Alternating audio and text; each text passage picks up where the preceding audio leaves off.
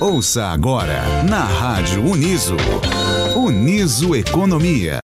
Olá, me chamo André Ruiz, sou aluno do curso de Economia da Universidade de Sorocaba e hoje eu vou falar um pouco sobre um dos setores varejistas mais impactados pela pandemia, que é o setor de shopping centers. Uh, os shopping centers brasileiros, em 2020, tiveram um ano muito complicado e extremamente abaixo das expectativas dos parceiros e acionistas.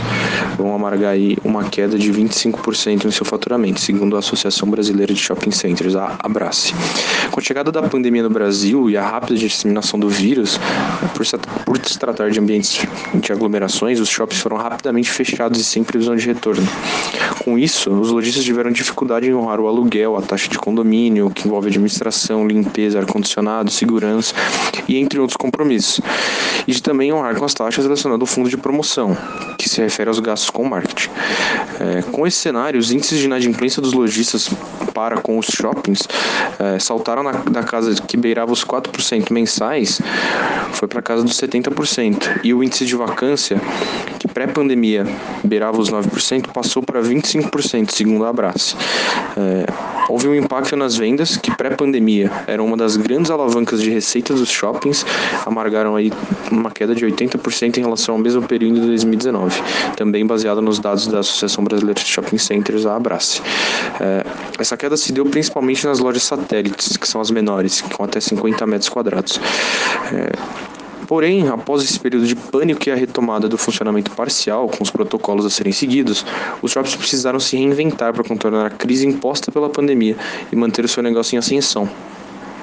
Para isso, buscaram alternativas para se adaptarem às novas preferências do consumidor, que foram radicalmente alteradas com a chegada da pandemia de Covid-19.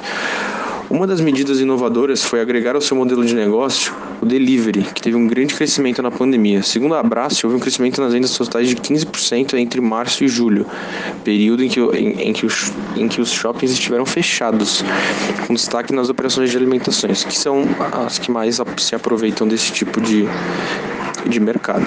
Nas demais operações, o delivery contribuiu com um aumento de 10% nas vendas online cenário que pré-pandemia era muito pouco explorado pelos lojistas desses segmentos alternativos. É, então, com esse modelo acelerado e incluso, os shoppings prestaram todo o suporte para que os lojistas pudessem manter suas operações em movimento. O digital hoje, com certeza, é um caminho sem volta. Tá? É, o aumento da digitalização nas relações sociais por conta da pandemia fez com que as pessoas mudassem a forma de interagir e a forma como elas interagem entre si e com as empresas. E assim levou os shoppings a ampliarem fortemente os investimentos em novos canais digitais entre lojistas e consumidores.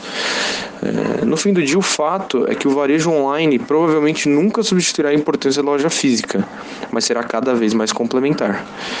Então, aqui, em suma, é, a pandemia fez com que novos hábitos de consumo fossem apresentados ao mercado de uma forma mais rápida, visto que pré-Covid esses hábitos estavam em uma transição gradual e sendo acompanhada de perto pelos varejistas.